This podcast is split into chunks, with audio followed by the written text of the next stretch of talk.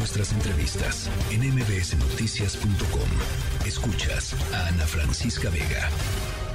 Se publicaron los resultados de la fase 1 de la vacuna Patria contra el COVID-19 hoy 10 de mayo en una revista en una publicación especializada en estos en estos temas y valía la pena pues echarse un clavado a ver cuáles son algunas de las conclusiones. Me parece te leí eh, en tu cuenta de Twitter en un en un hilo, mi querido doctor Javier Tello, eh, pues bastante positivo de lo que de lo que lograste ver.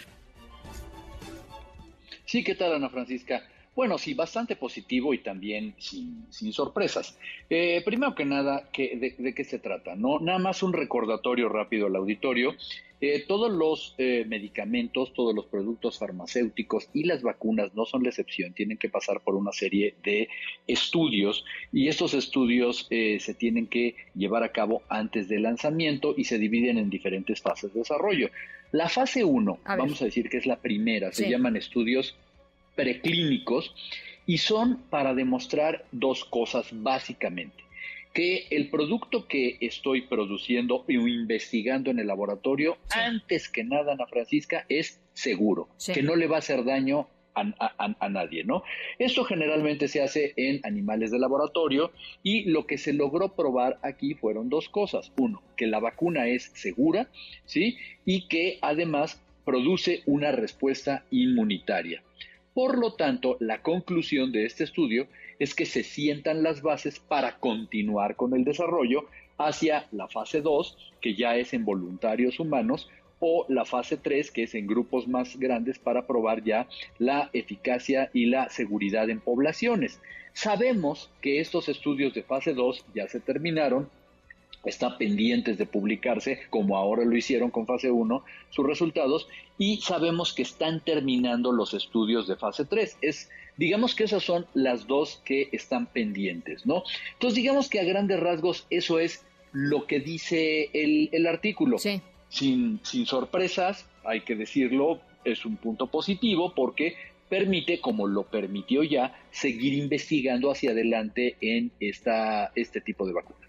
O sea, por, ahí eh, la semana pasada con la eh, rectora de la Universidad Autónoma de Querétaro, eh, con quien hablamos frecuentemente sobre vacunas, y ella nos decía, pues mientras más vacunas mejor, o sea, eso, eso, ¿no? Este, ahora, por supuesto, hay muchas preguntas que todavía quedan en el tintero. una de ellas, y creo que es la más importante en este caso, sería si esta vacuna patria será una vacuna efectiva eh, para eh, controlar, digamos, las peores manifestaciones de las variantes que hoy están en circulación en el planeta y en México. Mira, debemos asumir que, como todas las vacunas para, para el SARS-CoV-2, van a em, impedir las formas graves de la infección y la muerte. Sin embargo, la eficacia que tengan específicamente a cada una de las variantes, no la vamos a poder a, conocer hasta que no tengamos los resultados de los estudios de fase 3. Ahora bien, seamos muy honestos, y esto lo han dicho ya incluso los mismos autores, ahorita vamos a platicar de esto, algunos de los investigadores lo han dicho, la realidad es que eh, con, con la vacuna patria, lo que sienta son las bases para poder desarrollar después nuevas vacunas y esta plataforma puede funcionar. Eh, primero que nada es muy importante destacar que lo que dice este artículo es que en las dosis máximas de la vacuna se despertó inmunidad, pero en dos, de dos maneras, ¿eh? una con su administración intramuscular y la otra con una administración intranasal y después una administración intramuscular.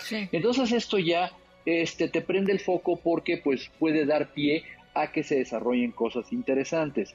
Ahora, un aspecto importantísimo, Ana Francisca, y que yo quería destacar es que a mí me sorprendió gratamente ver a los investigadores, a los autores. Son un grupo, un grupo, y esto es muy importante, multidisciplinario. Primero que nada, de investigadores de gran talla a nivel de los Institutos Nacionales de Salud de México. Dos, de diferentes universidades, ¿sí? entre ellos está el doctor Alejandro Macías, que es una verdadera autoridad en infectología en México, por ejemplo, pero también vemos otros dos tipos de investigadores, a los investigadores de la Universidad em, del Icahn School of Medicine, del Mount Sinai, que fueron quienes diseñaron primeramente esta tecnología. Tú recordarás que esta tecnología no fue creada en México, es una, tecnología licenciada a esta universidad a través de Avimex, que son los otros investigadores.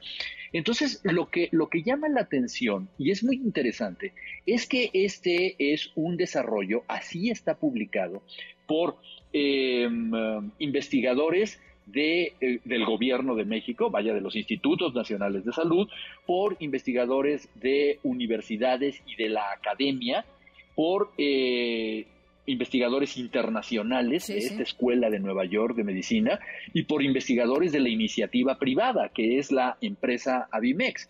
Y, Ana Francisca, es así como debemos de trabajar, ¿sí?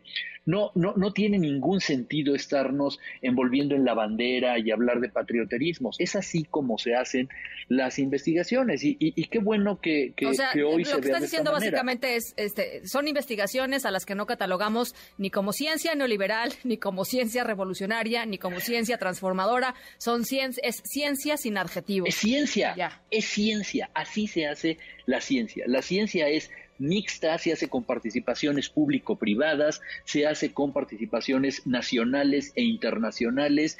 Hoy la ciencia es universal, ¿no? Ahora bien, finalmente, porque seguramente es la pregunta que está en el aire, ¿no? ¿Qué va, a dónde va la vacuna patria? Bueno, hay que esperar a que publiquen los resultados de la fase 2, que ya se terminó, asumimos que ya se terminó, y que terminen la fase 3 y que se publiquen los resultados. Y es entonces cuando se le podrá dar una indicación clínica y podrá verse qué tipo de autorización tiene. Ahora me va mi comentario personal. perdón, de ahí, de aquí, perdón que te interrumpa, pero eh, el, gobierno federal hace unos días dijo que para finales de año la vacuna patria iba a estar siendo este producida eh, y supongo que en algún punto del, último semestre, del, último trimestre o primer semestre, eh, trimestre del año que entra, ya en los brazos de las, de las y los mexicanos, ¿no? O sea, bueno, eso estará por probarse. Bueno. La experiencia que nos ha dicho que una vez que tú tienes, primero que nada, que, que los estudios de fase 3 no acelerados, como este es el caso, no como las vacunas que se tuvieron hace año y medio o, dos años, no. Como este es el caso, es una vacuna que no tiene un proceso de aceleración de, de, su producción, pues van a tardar en tener una experiencia y en medirla y en publicarla con la fase 3. Vamos a suponer que tuviera entre comillas, un fast track, por así decirlo, por parte de las autoridades mexicanas o de COFEPRIS y todo.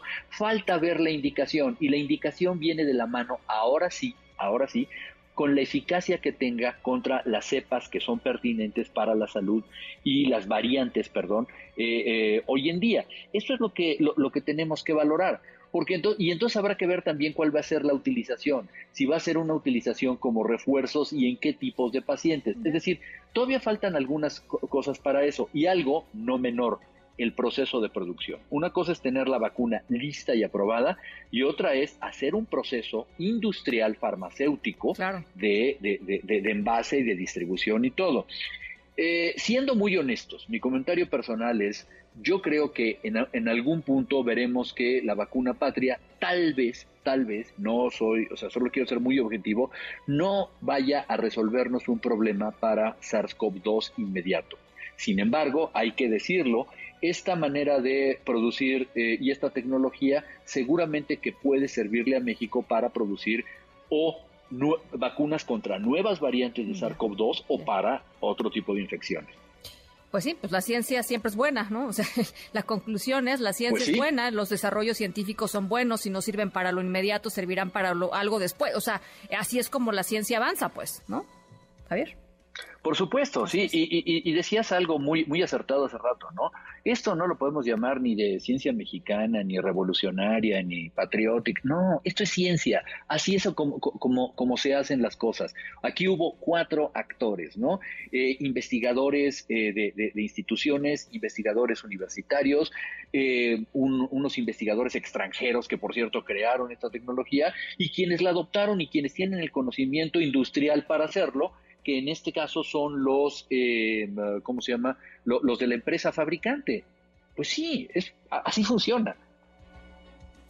Bueno, pues ahí está. Eh, iremos platicándolo, iremos conversándolo, eh, Javier, pero por lo pronto queríamos eh, analizar contigo y que, y que, la audiencia supiera, pues esto, ¿no? También en qué va y, cuáles son los datos objetivos, no, no, los objetivos de, de, la vacuna patria y lo que se presentó como evidencia científica. Así es que ahí está. Te mando un abrazo como siempre, Javier.